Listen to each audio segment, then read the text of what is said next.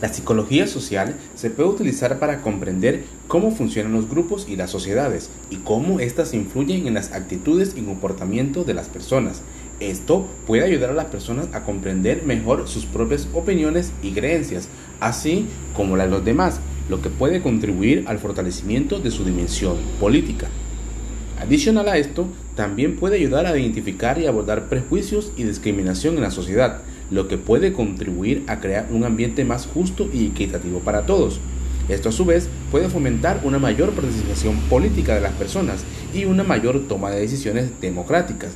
Es decir, la psicología social puede contribuir al fortalecimiento de la dimensión política de las personas mediante el análisis y la comprensión de cómo funcionan los grupos y las sociedades y mediante la identificación y abordaje de perjuicios y discriminación en la sociedad.